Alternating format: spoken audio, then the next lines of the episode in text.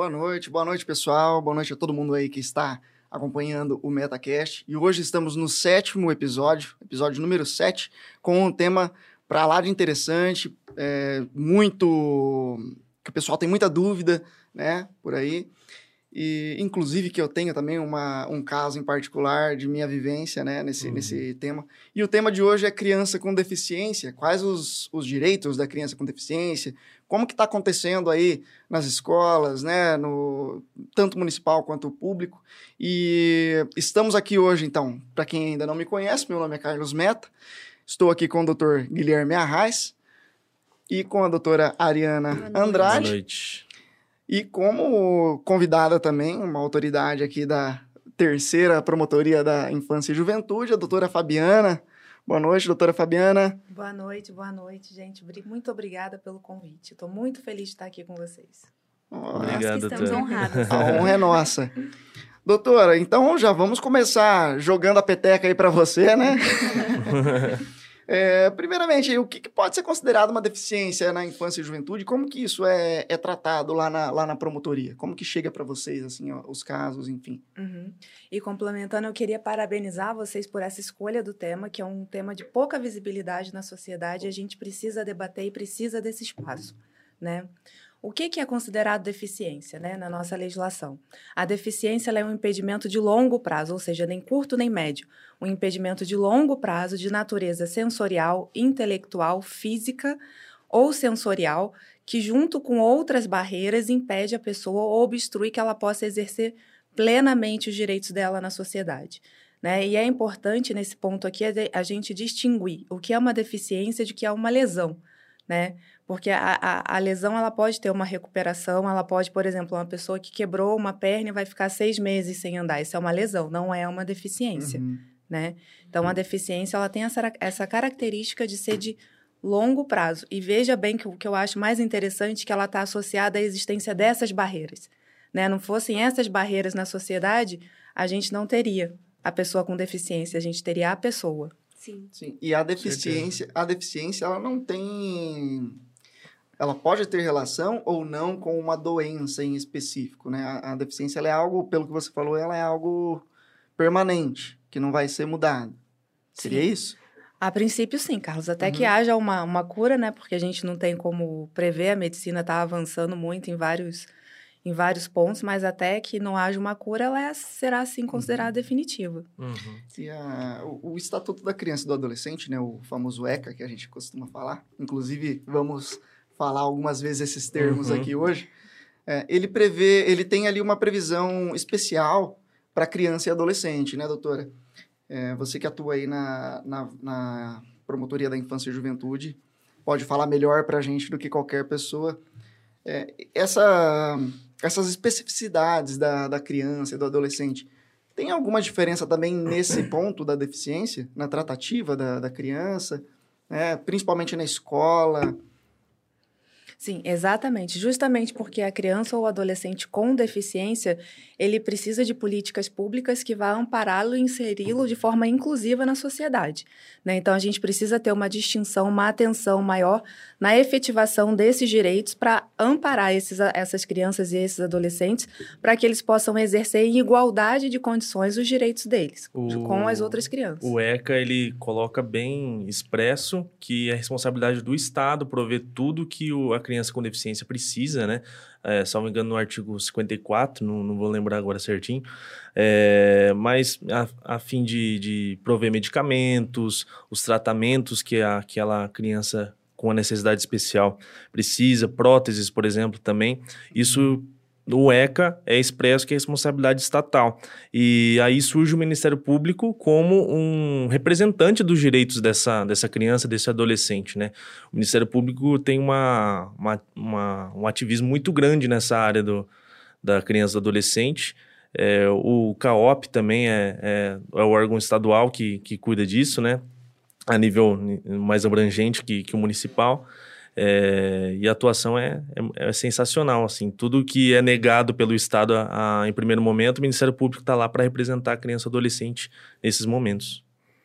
É. E estava também vendo ultimamente as notícias e tal, eu vi uma questão sobre o autismo que saiu até aquela, aquela lei não sei nem se entra aqui o autismo e a, o autismo seria uma deficiência também. Sim. Também, né? é uma deficiência. É considerado como deficiência. Sim. E o autismo, principalmente na parte da escola, sabe?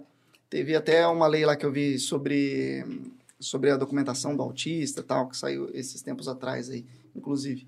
Mas na parte da escola, assim, como que a gente lida com isso? Como que a instituição deve lidar com essa com essa questão da deficiência, né? Tem que ter ali um cuidador especial ou, ou não. De repente, se a deficiência for um pouco menos limitadora para a criança, ela consegue se virar sozinha.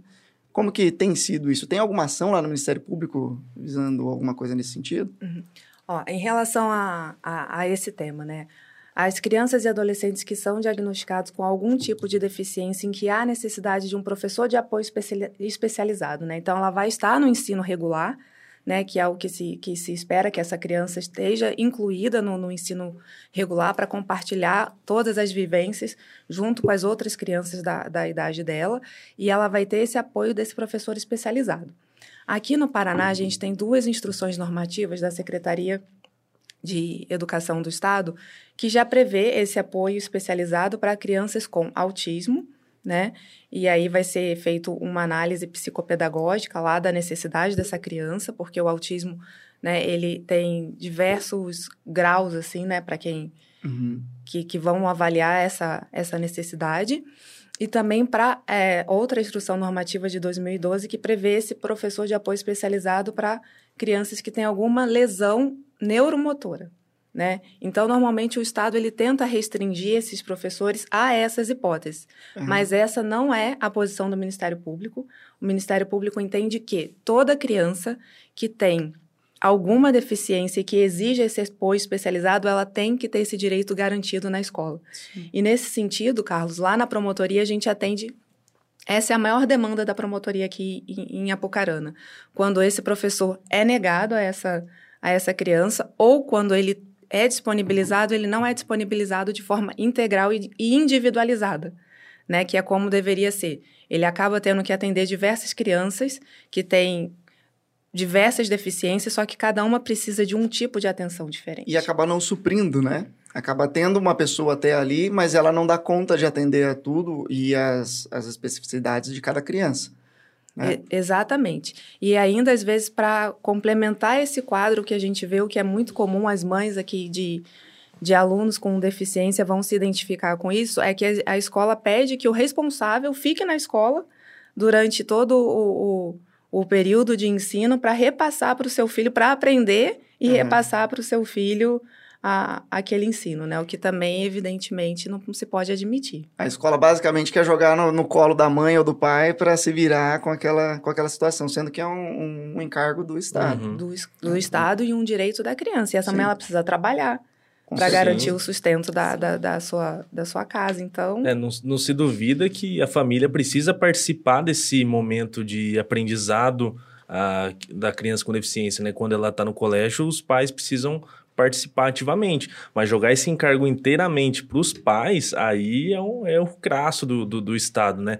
É, mas, doutora, a, essas ações são principalmente em âmbito estadual ou municipal? Qual, qual que tem mais aqui em Apucarana, na, na promotoria? Ó, desde que eu cheguei, eu cheguei aqui em Apucarana em maio de 2020, né? E desde então as demandas que eu recebi são do Estado. No município não chegou nada nesse, nesse sentido para a promotoria de modo que acredita-se que está sendo zelado e protegido esse direito da criança com, com deficiência. Então, o problema é quando a, a criança chega no ensino fundamental 2, né? A, ali, ali já está virando adolescente, mas a partir do, do, sexto ano, né? Então, quando entra no colégio estadual, aí começa esse problema de ser negado professor de apoio.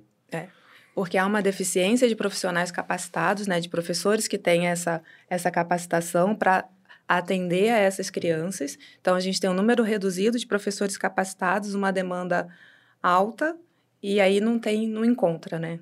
E olha, o que eu vejo assim também, eu não sei nem se acontece lá também, doutora, mas isso não se restringe só a colégio público, né? as escolas particulares também criam uma certa resistência para receber um aluno portador de alguma deficiência. Até porque eles acabam tendo que assumir um encargo que, segundo eles, não deveria ser deles, né? Deveria ser do, do, do Estado, que é geralmente é a justificativa que dá. É, o que, que você acha dessa, dessa questão do setor privado? Bom, a, a, nossa lei brasileira de inclusão de 2015 ela é bem clara quando ela estabelece o direito à educação lá da, da pessoa com deficiência, que esse e esse direito à educação ele deve ser observado tanto na esfera pública quanto na esfera privada. Isso está claramente disposto na lei, de modo que o estabelecimento privado ele não pode recusar a matrícula de uma criança ou um adolescente com deficiência, ele não pode de forma alguma cobrar uma taxa por conta disso, ou um valor maior na mensalidade desse Isso adolescente. Que eu ia perguntar. Pode cobrar uma mensalidade maior ou fazer alguma espécie de distinção? Não, de forma nenhuma. Querer colocar, por exemplo, numa sala separada? Bom, embora nosso ministro da Educação esteja pensando nessa, né, tentando trazer isso, isso de volta, retroceder em 30 anos aí de, de avanço, não, não pode. Né? Ela tem o mesmo direito, o mesmo tratamento em igualdade de condições com as outras crianças. E isso também pra, para os planos de saúde. Né? É importante colocar que o plano de saúde também não pode cobrar nenhuma taxa, nenhuma mensalidade diferenciada em razão da deficiência. É, até porque também é, você tocou nesse ponto aí do, do ministro do Milton Ribeiro, né, que teve aquela frase aí esses, esses dias atrás. Para dizer pouco, infeliz frase, né? É. aquela ideia ali meio, meio errada, né, da situação. Ele até comentou, mais ou menos, ele estava comentando que a criança com deficiência, quando tentar, quando você tenta incluir ela na, na escola, ela acaba atrapalhando os demais, né? O, o que, que isso seria? Você até estava comentando comigo aqui um pouco antes, doutora, sobre o capacitismo, né? A gente estava conversando sobre isso aqui. O que, que seria esse capacitismo? Capacitismo? O capacitismo, né, ele pode ser considerado uma atitude discriminatória em relação às potencialidades da pessoa com deficiência. Né? Infelizmente, assim, na, na, nossa sociedade, a gente ainda tem essa, essa visão, e isso nós não podemos negar, né, de que muitos veem as pessoas com deficiência como menos. Né, como, ah, ela não vai conseguir fazer isso, ou então, ah, mas olha, tão bonita, mas pena que não tem um braço, né? Então, hum. isso tudo é o, o, o, capacitismo. Quando você tenta, com a sua régua, escolher um local para colocar aquela pessoa com deficiência e não reconhece todas as potencialidades que ela tem para se desenvolver, tanto quanto com qualquer outra pessoa. Uhum. A, a fala do ministro vai, inclusive, contra a própria, o próprio Estatuto da Pessoa com Deficiência, o EPD, que foi promulgado em 2015. É, a gente está, é, como a doutora falou, está retrocedendo uns 30 anos nessa discussão com essa fala do ministro, porque a ideia do, da mudança do Estatuto da Pessoa com Deficiência foi retirar a ideia de vulnerabilidade daquela pessoa com deficiência e adicionar ela com igualdade.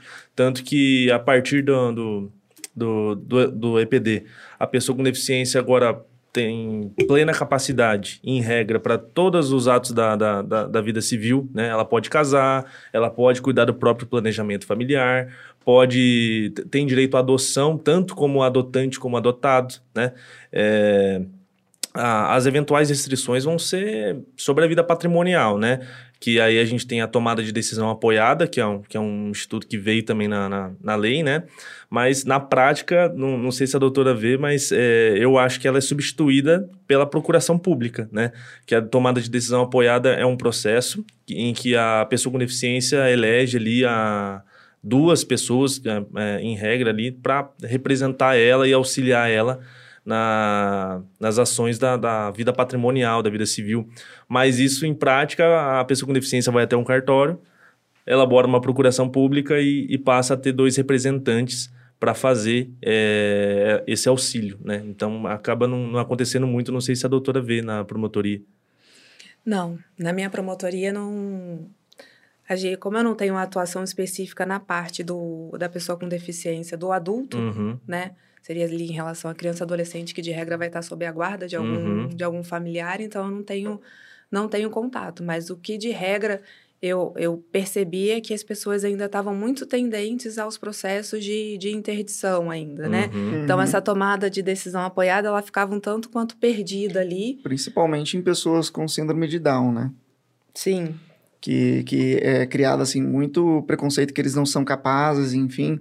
Mas tem muita gente aí com síndrome de Down que é plenamente capaz. Você vê assim que consegue fazer muita coisa, né? Sim, em regra, é, é, inclusive para ler, elas são plenamente é. capazes. Elas uhum. têm total capacidade para fazer o que quiser na vida delas. É essa que é a ideia que, que o EPD trouxe, né? E eu acho que a gente também tem que se forçar a pensar assim, por mais que a sociedade carregue um, um esse, esse preconceito de, do capacitismo, né?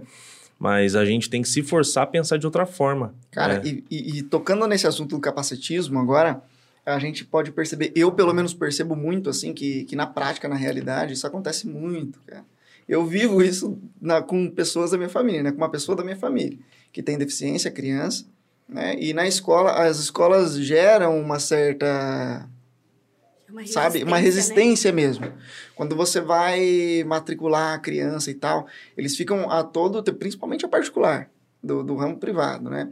Eles tentam empurrar essa criança para outra escola. Ah, aqui a gente não consegue, aqui a gente não tem estrutura para isso, a gente não dá conta desse, desse, dessa parte, né? A gente vai ter que ver o que vai fazer, é, não é tão fácil assim. Aí eles ficam te testando até ver se você desiste e vai para outro lugar. Não nega o aluno porque senão é. arruma problema, né? Uhum. Mas fica fazendo esse joguinho é. aí, tipo, ah, não, dá uma olhada aí, porque aqui não vai dar muito certo. É o tal do negócio que sabe que tá errado, mas não quer fazer o certo. É, é má vontade, né? Má é. vontade. E, e, isso acontece muito ainda, principalmente mães aí, mães e pais, né? De crianças com, com deficiência, têm sofrido muito com isso. Ah, nas escolas particulares aí que, é, que eu conheço, né? Eles até fazem as coisas, mas você tem que batalhar para conseguir um direito que é do seu filho. Né? E às vezes você tem que brigar muito para conseguir aquele direito. Uhum. É, a, as pessoas pensam que isso não acontece com frequência, só Sim. que a realidade, inclusive, é uma coisa que a gente estava pesquisando antes de fazer o, o episódio. 25% da população brasileira possui algum tipo de deficiência. Então, não, não é pouca gente. É, são, são 45 milhões de brasileiros no último censo. Então, é, é, é muita gente. E aí, vocês, é, os ouvintes nossos, imaginem o tanto que isso acontece na realidade. Porque não é uma, uma minoria separada, é muita gente no Brasil. E o assunto veio muito a calhar também por causa do agosto laranja, que, que a gente pa passou agora, hoje é 1 de setembro, Sim. mas a gente passou agora pelo, pelo agosto, que é o, o, mês de conscientização e prevenção de deficiências, né? É, da movimento das APAES aí. É, então, queria deixar um abraço para todos os pais, mães e, e pessoas com deficiência do, do Brasil e, e dizer que o Ministério Público, a advocacia de modo geral, está a serviço deles sempre. Com certeza. Tocou nesse assunto da APAE, Guilherme. Agora me veio a, a, a uma dúvida aqui. Essa questão de, de, das APAES, doutora Fabiana, o que, que, tem sido discutido? Porque, assim, tem muita escola, quando você vai matricular a criança, né, com uma, com uma certa deficiência, tem escola que já quer te encaminhar direto para a PAI. Mas, às vezes, a deficiência da criança não é nada é, neurológica, né? Não é nada que impeça ela de convívio comum com outras crianças. Às vezes é só uma, uma deficiência física mesmo, né, motora, enfim, mas ela consegue se desenvolver é, psicologicamente ali e intelectualmente com as outras crianças normalmente. O que, que você acha dessa questão, né? Não sei se chegou algum, alguma coisa lá no Ministério Público, dessa questão assim de querer colocar criança que conseguiria se desenvolver bem na sociedade, né, ali na escola comum, mas querer colocar ela na paz. Será que isso seria retroceder um tratamento da criança, alguma coisa assim? Bom, Carlos, nesse caso eu acho que a gente tem que ver sempre é o caso concreto, né? É difícil falar assim em, em abstrato porque existem situações e situações. Mas a, as APAES, assim, ao, ao, meu ver, elas surgem justamente por causa de uma deficiência do Estado. Né? Justamente porque o Estado não tem uma política pública eficiente de uma educação inclusiva que você as APAES surgiram para prestar é, esse esse serviço de atendimento especializado na, na educação para as nossas crianças, né? E nesse sentido, a APAI é importante também que se coloque, ela não tem a característica de um ensino regular. Ela tem, um, ela tem uma natureza complementar ao ensino regular, de modo que a criança ou adolescente que frequenta a APAI espera-se, né, em tese, que ele também esteja é, no ensino regular. Né? E o que acontece dentro da, da, das APAES, assim, que tem realmente uma notoriedade, não se pode deixar de, de reconhecer, esse serviço prestado é que lá a criança com deficiência ela encontra no mesmo local vários serviços que colaboram para as potencialidades dela se desenvolverem. Fica tudo junto ali, Fica né? tudo junto. Isso é o serviço de neurologia, é o serviço de, de terapia ocupacional, de psicólogo, é, de psiquiatra, enfim, eles conseguem concentrar tudo isso no mesmo ambiente. Ao passo que o, que o aluno, às vezes, do que vai para o ensino público, para o ensino é, Regular. regular, ele vai ter que ter esse acesso a esse serviço, mas dentro do Sistema Único de Saúde. E ali ele tem essa, digamos assim, essa vantagem de conseguir concentrar tudo ali e, de fato, vai ajudar a desenvolvê-lo nas potencialidades dele. Mas veja bem, não é o único, loca o único local a ser frequentado pela criança. Ela tem que estar dentro do espaço regular também. É, outra coisa também, então, que as pessoas é, têm muita, muita dúvida, né? Acho que distorce um pouco essa, essa ideia. Porque até então também eu, eu imaginava que se, ou ficava na PAI ou ficava na escola regular. É porque, infelizmente, às vezes é isso é o que, que acontece, acontece na prática. É. É.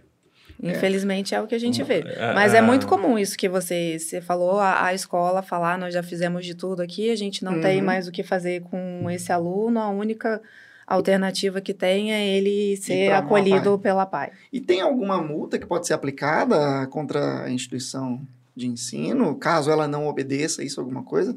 Tem algum, algum tipo de, de tratamento que pode acontecer? Uma sanção? É uma sanção?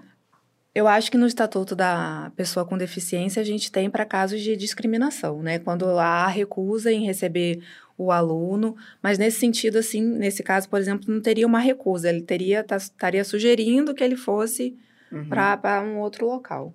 Entendi.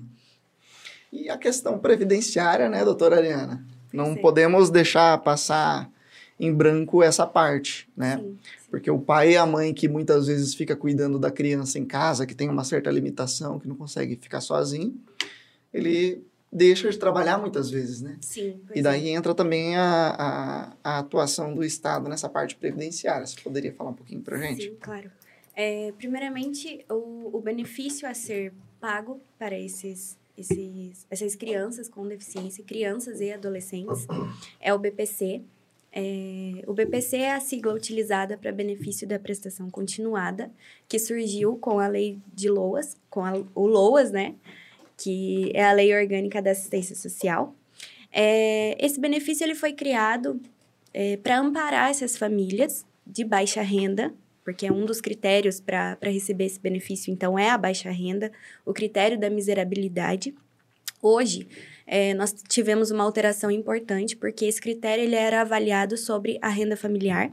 Então, é, era feita uma soma e o, o- a quantidade de pessoas que estavam dentro daquela casa teria que, que, que resultar em um quarto do salário mínimo. Né? Então, a renda super pequena. O que não é condizente com a realidade, né? Pois Até é, porque hoje em é. dia, a nível de Brasil, você viver com um quarto de salário mínimo é abaixo Sim. da, da Sim. miserabilidade. né? Exato. E agora, recentemente, nós tivemos um- uma alteração, então esse critério ele subiu um pouquinho para meio salário mínimo por pessoa, per capita, que a gente chama, né? E esse é um dos critérios para receber o BPC. E outros dois critérios é que ele é destinado para pessoas idosas, acima de 65 anos, ou então pessoas com deficiência. Então, essas pessoas com deficiência, muita gente ainda questiona se é só o adulto com deficiência, mas não, a criança também pode receber, desde que atenda esses outros requisitos. Né? Então, de repente, a mãe ou o pai precisa, não, não consegue trabalhar porque aquela criança demanda muito cuidado em período integral e tudo mais. Então, se ela se enquadrar nesse quesito da, da miserabilidade, pode sim receber o BPC. É, primeiro, para fazer o pedido, é preciso que a pessoa esteja, procure o CRAS da cidade, né, o próximo ali da sua residência, para poder fazer o cadastro, no, o cadastro único, que ali então vão ser avaliados todo, todo o critério da renda, a idade, também vai ser avaliada a deficiência, porque é, não, não é qualquer deficiência, tem que ser algo incapacitante. Então, algo que, que não deixe que, que a, a criança ou adolescente, o adulto, é, viva uma vida comum, né? Então, ele demanda esse cuidado e, e aí, com essa avaliação, ele pode sim receber o BPC. Quem, e só voltando aqui, que Sim. acho que eu não entendi direito, doutora. Uhum. Ah, o pai e a mãe também pode pedir o Na benefício? verdade, na verdade, ele requer em nome do filho. Ah, sim, seria Uhum. em Isso, representação. Isso, isso. É. aham. E como que ele faz isso? Onde que ele tem que ir? É, prim- quem ele tem que pedir? Primeiro com esse cadastro único, né? Com Aham. esse, esse, essa inscrição no cadastro único. Depois ele pode juntar documentos quando com deficiência, então tem laudo médico, de repente faz uso de medicamento especial, de alimentação, tem gastos extras, né? Com, com Com remédios e tal. Exato, fraldas, de repente. Então, ele, é, esse pai ou a mãe junta toda a documentação da criança e pode procurar o INSS para fazer essa, esse pedido. É, geralmente, o CRAS também pode atuar nesse sentido, como eles já fazem esse cadastro único, já tem toda essa documentação. Muitas vezes a pessoa é leiga, não, não conhece muito bem dos documentos, não sabe como fazer, então eles podem sim ajudar também. E, e só para diferenciar aqui, Sim. que o pessoal costuma a, a entender como aposentadoria, né? Exato. Uhum. O, o famoso encostar no INSS. Pois é. É, Na verdade, o BPC ele é muito diferente da aposentadoria. Eu costumo sempre dizer que o INSS é uma via de mão dupla. Então, ele tem caráter contributivo. Então, você precisa pagar para ter direito a algum benefício. Mas quando não se tem essa contribuição, nós podemos requerer, desde que preenchido aqueles requisitos, o BPC. Quando há contribuição, é, principalmente para a pessoa com deficiência, ela pode ter direito à aposentadoria por deficiência, para a pessoa com deficiência, que são duas, duas, é, duas é, modalidades, né? Temos a aposentadoria por tempo de contribuição e a aposentadoria por idade. Aí o que se leva em conta é o grau de deficiência, a idade, tem que preencher todos os, os requisitos também trazidos por lei. Mas o BPC é totalmente diferente. O BPC ele não depende de contribuição. Então, de repente, a, o, no caso do idoso maior de 65 anos que tem baixa renda, nunca contribuiu para a Previdência, nunca trabalhou registrado, ele pode sim requerer o benefício. E assim a pessoa com deficiência também. Deixar bem claro que é só para pessoas que se enquadram nos Sim, requisitos, né? principalmente o da renda. O da renda é o Hum. mais É, importante. não é automaticamente, ah, o meu filho é, é deficiente, que ele vai Não, ter esse não. direito automaticamente. É. É. só ir lá pedir e pegar. É, é feito também uma avaliação do tipo de, da deficiência, do quanto ela impacta na vida da pessoa, o quanto ela incapacita, para sim é, conceder esse benefício. Inclusive, recentemente, nós tivemos, é, em relação ao. A, em relação, não, na verdade, tentando incluir um pouco mais as pessoas com deficiência né, na sociedade, é, o auxílio inclusão, que, que é voltado para as pessoas que recebem BPC. Então, as pessoas que, que recebem já esse benefício e, e vão para o trabalho, né? Começam a exercer alguma função, alguma atividade. Então, eles, eles têm, têm certos critérios. Eles, se eles receberem até dois salários mínimos, eles vão receber metade desse BPC. Então, é, é uma ajuda também que, que o governo vem tentando para incluir um pouco mais essas pessoas no, na sociedade. Ah, Perfeito. Perfeito. Inclusive, sobre a, o que a Ariana acabou de comentar, da questão dos pais terem que ficar cuidando da, da, da criança, é, e, e aí ser um requisito também para o BPC, né? Sim. É, eu, eu, eu me lembrei de uma questão da escola, voltando um pouco, que agora na época de pandemia, por exemplo, a, as, as pessoas que têm filhos com, com deficiência, eles e tem mesmo que tenha professor de apoio, elas a pandemia exigiu muito dos pais a participação na, na, na, vida escolar, né? A minha mãe é professora de apoio né? de, de, de crianças com, com autismo, né? Uhum. E o que, é que ela percebeu durante esse tempo da, da, da pandemia foi que não dava para dar aula para a criança sem a participação do pai, porque é, especialmente o aluno ali da minha mãe, né? Ele tem muito problema de concentração. Então, se não tivesse uma pessoa do lado dele para ajudar ele a se concentrar e prestar atenção na aula e, e fazer as tarefas, não ia. E aí a professora não pode se deslocar à casa da, da criança por conta da pandemia. O pai ou a mãe às vezes não tem o tempo ou o cuidado de estar tá ali junto na hora de, de, de da, da, aula, né? Da, das atividades. Então, eu não sei ainda os impactos que a pandemia vai gerar na educação, não só na criança com deficiência, mas de, de, de modo geral, né? A gente não tem os dados ainda. Mas eu já espero um, um, retrocesso muito grande nessa, nessa questão da educação, porque a pandemia afetou demais a questão da, das crianças. Não só crianças com deficiência têm problema de concentração em, em, casa. A gente mesmo se distrai quando está trabalhando, passa um passarinho, a gente olha o passarinho e, e, e, se perde. É normal, é comum, só que para pessoa com deficiência, para criança com deficiência, é um pouco mais difícil ainda depender da, da, da da deficiência cognitiva que ela tem, né? a concentração. E você tocou num assunto agora que, que eu lembrei aqui também, que era uma dúvida minha. A, a doutora até também estava falando agora há pouco aqui sobre essa questão da, de ter um, um ajudante na escola, né, e tudo mais. Mas e nesse período da pandemia, que as crianças estão em casa? A escola seria obrigada, digamos assim, a levar uma pessoa na casa dessa criança para cuidar dela ou não? Ou transfere para o pai mesmo isso? É, bom, essa pandemia é algo que ninguém esperava e ninguém sabia lidar, né? É. Então, assim, foi algo que todo mundo teve que se, se adaptar, se inovar para se adequar ao momento que a gente está vivendo. Então, nesse, naquele primeiro momento em que sequer a gente tinha muitas informações a respeito do que estava acontecendo com, com o mundo, não tinha como você, imagina, obrigar um professor, por mais que o direito à educação seja relevante, a gente tinha um outro direito ali, o direito à saúde, tão relevante uhum. quanto na, que, uhum. que naquele momento tinha essa, essa preponderância, né?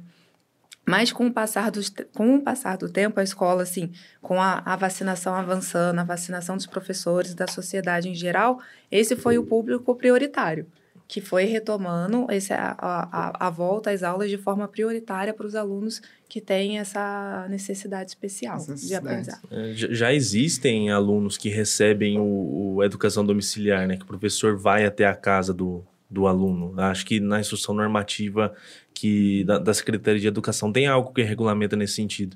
Só que para as crianças com, com espectro autista é, e essas outras de, deficiências, a princípio, que não precisam estar em regime hospitalar ali, não precisam uhum. estar ligados a aparelhos tal, ainda não estava nada regulamentado, principalmente porque a pandemia é algo extraordinário, né?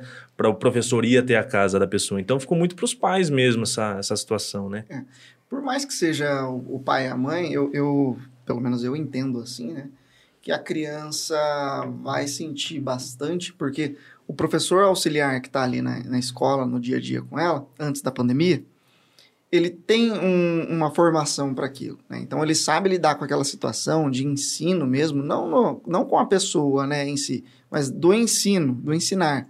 Ele sabe lidar com aquilo muito melhor do que o pai e a mãe. Uhum. Né? O pai e a mãe, por mais que eles saibam cuidar daquela criança, porque eles cuidam desde pequeno, né, da, daquela criança com uma certa deficiência, certa incapacidade, mas o ensinar é totalmente diferente, ao meu ver.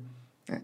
E... É, não se compara, né? É, não, assim, não, a, a, não, não estamos julgando a capacidade do pai e da mãe da pessoa com deficiência de, de, de ensinar, só que o professor, como você disse, é uma pessoa super capacitada para aquilo. É, é, então, não vai se comparar um professor tá ali do lado ensinando teu filho de você estar ali do, seu, do lado ensinando seu filho, né? É bem diferente. Ele sabe abordar de uma forma diferente. Né? Exato, né? formado para aquilo. E hoje em dia também com essa com tudo isso de internet, né? Tá muito fácil você fazer uma videoconferência e tal. Não sei nem se, se vem ao caso, mas seria muito simples de resolver isso, né? Com uma videoconferência, de repente, com, com o professor falando com a criança e tal. Ah, mas dessa forma nesse, acontecia. Nesse período, uhum. nesse período de, de pandemia, uhum. dessa forma acontecia lá. Eles tinham a plataforma do Google Meet uhum. e que tinha essas aulas para as crianças, tanto para as crianças, para todas as crianças, né? Uhum. E também para as crianças que tinham esse atendimento especializado com o professor do, desse, do atendimento especial. Isso não, não cessou durante a pandemia mas justamente a dificuldade, né, que vocês colocaram aqui, porque precisava da presença ali é. de algum responsável, física, de algum familiar né? física para acompanhar. É. Exatamente.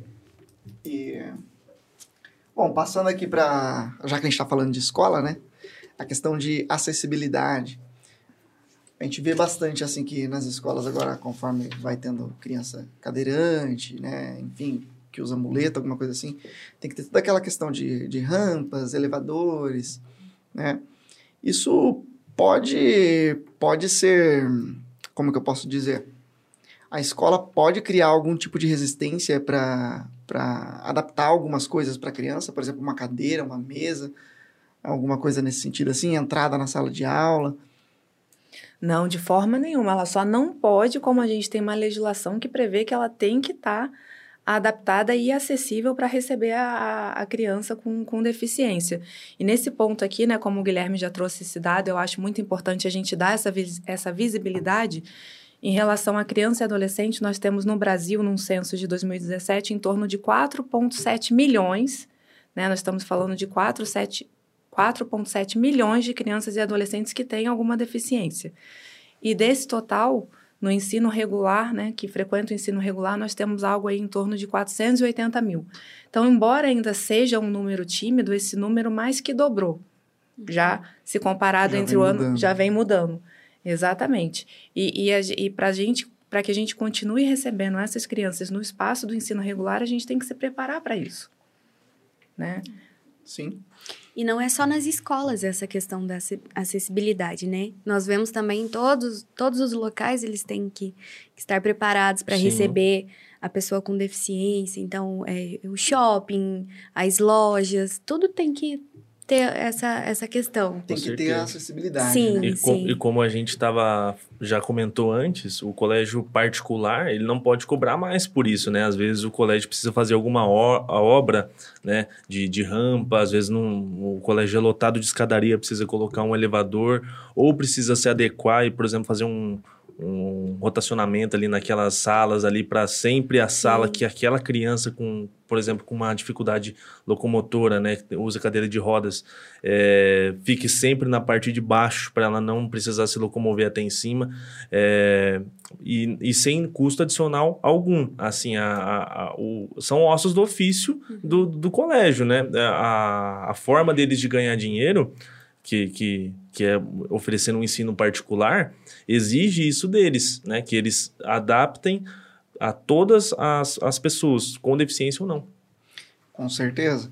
E falando também na parte da escola, eu lembrei aqui que a escola também não tem só essa, essa parte da, da educação ali dentro do colégio, mas também tem toda aquela parte de quando eles vão sair para fazer um passeio de repente e tal.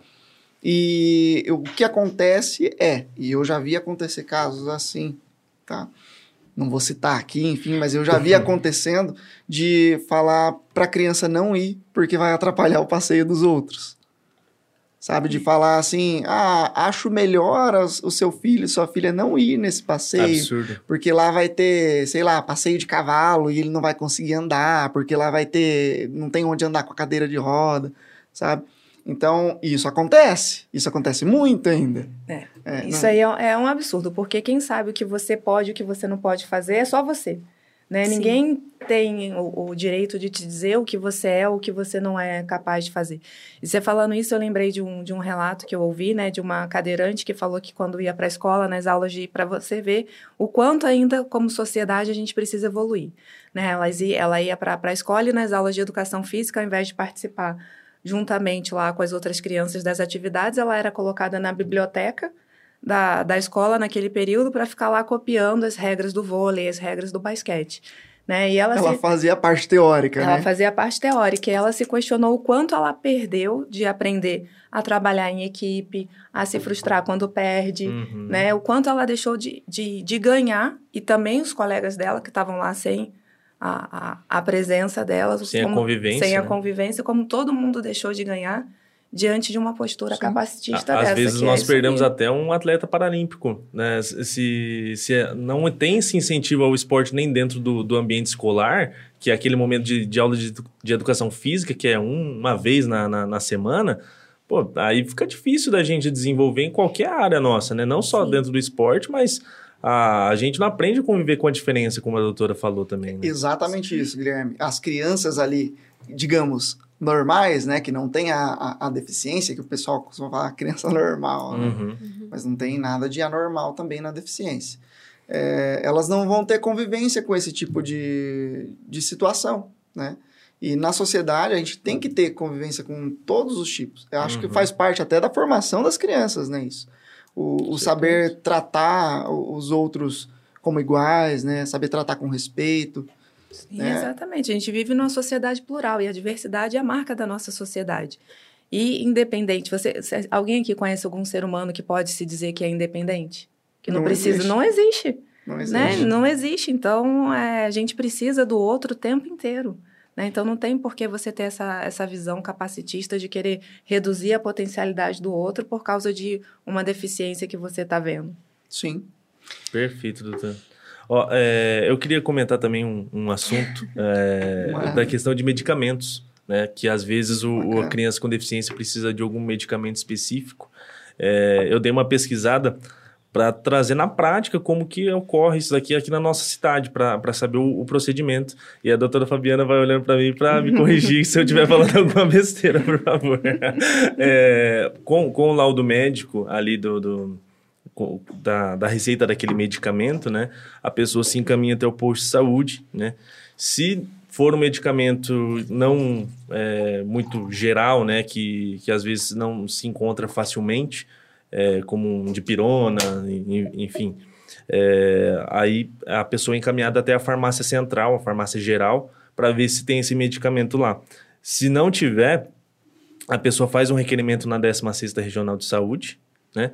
É, junto com laudo, solicitação de, de médico e manda para lá. Eles vão avaliar. Se for recusado, aí sim a pessoa colhe a negativa de todos esses serviços encaminha para o Ministério Público para ver se consegue fazer esse, Esse pedido. esse pedido ou por meio de um advogado, né, para entrar com mandado de segurança para conseguir esse medicamento também, que, como a gente já disse, o Estado é obrigado a fornecer essa questão de tratamento, medicamento para crianças com deficiência. Então, é um direito dela e, e tem meios suficientes para recorrer para conseguir isso daí, tanto pelo Ministério Público, que é o representante oficial do- das crianças e adolescentes, quanto pela, pela advocacia por meio do mandado de segurança. E além do, do medicamento, doutora, não sei se você consegue explicar melhor para a gente aqui, ah, se tiver que fazer alguma cirurgia também, isso acaba sendo englobado? Não, sem dúvida. O, o atendimento no SUS ele vai abranger todo, todo o tratamento, seja ele medicamento, seja ele cirúrgico, que aquela criança ou aquele adolescente precisa. E também tem, tem a previsão, isso está previsto na nossa Lei Brasileira de Inclusão, que esgotado os tratamentos disponíveis no município dele, ele também tem o direito ao tratamento fora do domicílio custeado pelo Estado. Isso que eu ia perguntar. Em relação ao transporte de- de- dessa criança, desse adolescente, então tudo tudo tá incluso ali também. Tá tudo incluso, vai caber tudo ao Estado fornecer de forma integral todo o atendimento à saúde para aquela criança. Bacana. Perfeito. Pessoal, vocês têm mais alguma consideração a fazer sobre o tema? Cara, Bom, eu, eu tô satisfeito. são Já estamos quase chegando em uma hora de programa aí. Mas acredito que seja resumidamente isso, né? Porque o Uhum. tema também é bem extenso e a gente poderia até sair um pouco aqui dessa, dessa área, a infância e a, e a adolescência tem muito, É. tem muita coisa ali Dá- para dá falar. pra gente fazer outros episódios ainda vocês sobre, vão sobre muitos podcast para mais de ano. O que acho que, que vale ressaltar é que, que as pessoas, né, agora, sabendo um pouco mais, por mais que a gente tente trazer ali de forma resumida, porque são vários os direitos, né, Uhum. que, que a criança ou adolescente com deficiência tem, é que as famílias procurem se informar. É, tem o Ministério Público, tem a Previdência Social, que também pode dar esse auxílio, pode conceder esse benefício, né, para que eles procurem se informar, não fique pensando que ah, o meu filho é diferente, meu filho não tem direitos, né? Ou Uhum. algum familiar, porque eles têm. E- Uhum. E, e são vários, né? Sim, e é sempre bom se informar, até pra gente não ser feito de bobo, né? É. Também. A, a gente comenta aqui, é, tá, tá, tá parecendo um mundo maravilhoso, né? Que tudo é respeitado. A gente sabe que na prática não é desse jeito. Só que, e, nó- e nós sabemos de como que é a prática, né? A gente sabe Sim. que não é facilmente é, concedido a uma pessoa com deficiência um professor de apoio, não é facilmente concedido um medicamento específico. É, mas o que a gente está falando aqui e passando o recado para eh, esses pais, essas mães das crianças com deficiência é que existem meios para a gente conseguir isso. É, é um direito dele. Não pense que ah isso daí na prática é impossível. Não, vá vá fundo. é, Deus incumbiu uma- aí uma missão linda para vocês. Então, é, nós vamos ser, é, nós, nós, sociedade, né, precisamos ser instrumento para que essa Sim. pessoa conviva de, de modo igualitário e que tenha uma vida digna também. É, é, eu só vou acrescentar aqui, colocar o Ministério Público à disposição e falar justamente isso. Por que, que a gente vê países lá fora, né, que são tão acessíveis, né? Porque as pessoas lá lutam, elas não ficam quietas. Uhum. Elas reclamam, elas vão atrás, elas se, se reúnem em organizações, em associações.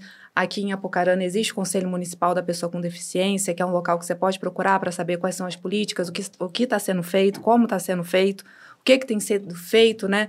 Por esse, por esse público aqui uhum. na, na nossa cidade e procurar também o Ministério Público. A gente se coloca à disposição para você que é responsável por uma criança ou um adolescente com deficiência e que está encontrando dificuldades aí de garantir os direitos deles. Isso aí. Perfeito. Lutem, sempre lutem pelos, pelos direitos, principalmente seus filhos. Uhum. Sim. Doutora, obrigado de novo pela presença, tá? É, queria parabenizar a senhora pelo trabalho que vem fazendo é, diante da promotoria. É, é muito bom para é, nós, como apucaranenses, ter uma Sim. promotora de justiça atuante nessa área como a senhora. E obrigado pela presença, de ter aceitado nosso convite. A gente ficou muito feliz de ter uma autoridade aqui no, no, no podcast. Eu gostei de saber que eu sou autoridade. Eu preciso avisar isso na minha casa, porque lá ninguém sabe. Eu, meus filhos precisam saber. Já, já encaminha, já encaminha o link agora aqui. Pega esse corte aqui, mano. É, exatamente. É uma honra para nós, doutora. Não, eu que agradeço. Foi maravilhoso. É um, quase uma hora, foi como se fossem cinco minutos aqui. E parabenizar de novo pelo trabalho que vocês estão fazendo. Essa formação de cidadania é muito importante. Obrigada. Obrigado. A gente agradece a sua presença novamente, né?